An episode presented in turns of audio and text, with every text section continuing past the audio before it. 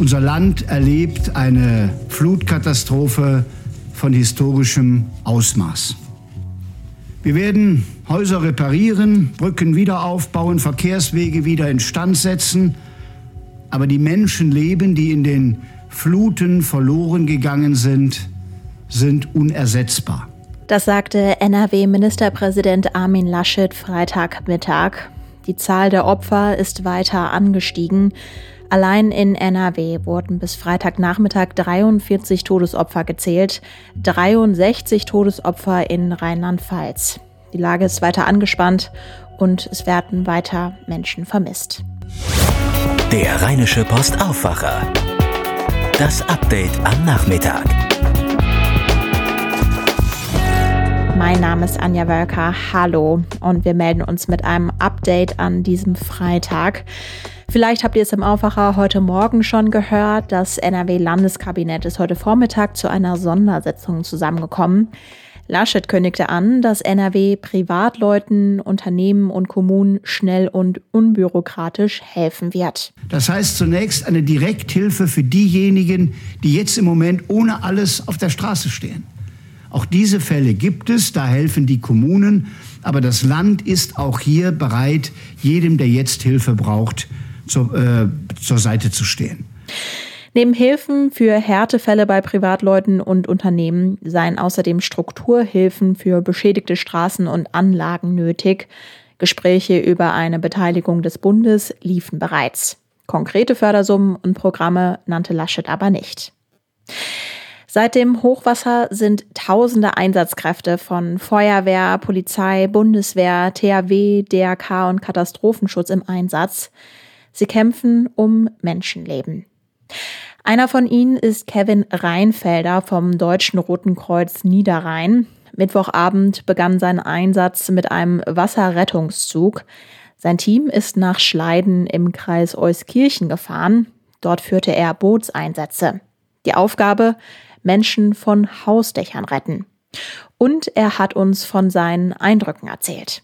Ja, die Frage, wie man die letzten Tage erlebt hat, ähm, ja, da ist es so, dass es so ein Wechselbad ist zwischen, man ist froh, dass man da war und geholfen hat und machen konnte, was ging. Aber es ist natürlich genauso auch eine Belastung, die man mitnimmt, aufgrund der, der Bilder, die man sieht, aufgrund der Gespräche mit Betroffenen, die man äh, vor Ort führt, ähm, die letztendlich natürlich auch zu einer eigenen Betroffenheit führen. Äh, und hinzu kommt natürlich noch die Müdigkeit, wenn man einfach die ganze Nacht draußen im Einsatz ist, eine Erschöpfung dadurch, dass es äh, ja anstrengend ist und aber auch geregnet hat. Es ist also das, was ein was einen beschäftigt und ähm, was es dann mit einem macht.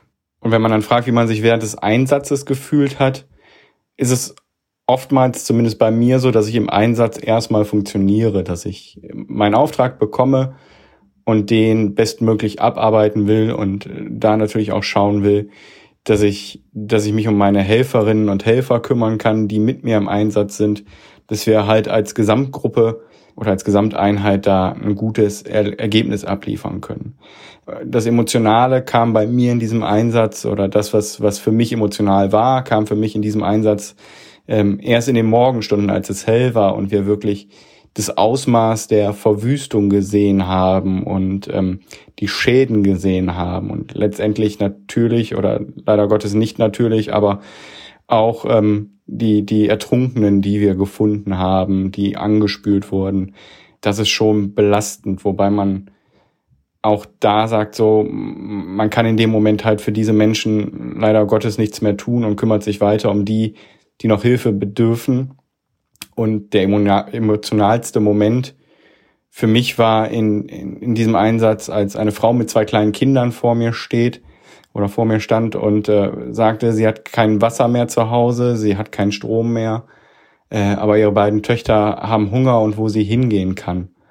Und man steht dieser Frau gegenüber, ist selber Familienvater und muss nur die, die Schultern hochziehen und ja, dieser Frau einfach sagen, dass man, dass man ihr gar nicht helfen kann. Und das ist das, was an mir persönlich dann auch nagt, wo ich einfach sage, so, das geht nicht so. Wenn ich selber in der Situation wäre, äh, also ich kann, kann dieser Frau nachempfinden und das ist wirklich dann stark belastend für mich.